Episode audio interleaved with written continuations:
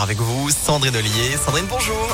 Bonjour Antonin, bonjour à tous. À la une, un incendie tôt ce matin dans un appartement de Saint-Priest. Les pompiers ont été appelés un peu avant 6 heures du matin. Place Laurent Bonnevé. L'incendie a pris dans un appartement situé au septième étage d'un immeuble qui en compte neuf. Une femme a été transportée à l'hôpital légèrement incommodée par les fumées. Un jeune homme blessé à l'arme blanche lors d'une rixe dans le troisième arrondissement de Lyon, selon le progrès. Ça s'est passé hier vers 13h, place Rouget de Lille. Une enquête est en cours. Et puis avant-dernier jour du procès de Nordal-Lelandais aux assises de l'Isère. Aujourd'hui, ce sont les réquisitions et les plaidoiries de la défense. Le verdict est attendu demain. Je vous rappelle que Nordal-Lelandais risque la réclusion criminelle à perpétuité pour le meurtre de la petite Maïlis en août 2017 à Pont de Beauvoisin et pour des agressions sexuelles sur ses deux petites cousines. Du fioul déversé dans un cours d'eau à Vaugneray. L'alerte a été donnée hier, mais la pollution aurait débuté il y a plusieurs jours selon le progrès. Les équipes de la sécurité civile ont installé des barrages et ont utilisé des produits absorbants pour venir à bout du fioul avant qu'il n'atteigne l'Iseron.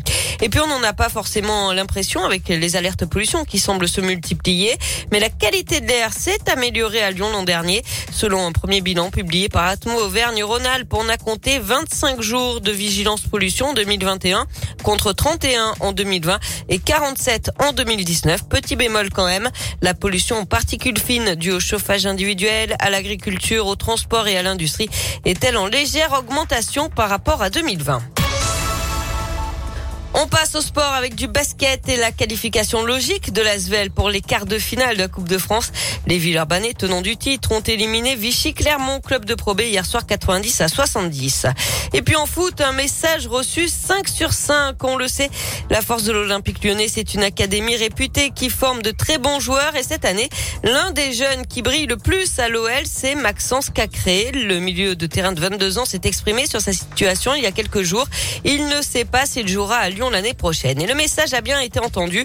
Jean-Michel Aulas a profité de la présentation du bilan financier du club hier pour donner son point de vue sur ce dossier complexe. On veut absolument qu'il reste et Maxence est, l'emblème euh, de la jeunesse triomphante euh, et de l'académie. Je l'ai déjà vu euh, directement, je lui ai dit que je souhaitais absolument, et j'en faisais un point d'honneur, à ce qu'il reste. Bon, avoir un Maxence Cacré issu de l'académie avec toutes ses qualités humaines et footballistiques qui deviennent un jour le leader et le capitaine de l'Olympique Lyonnais, c'est vraiment significatif pour nous. Donc voilà, donc on va négocier.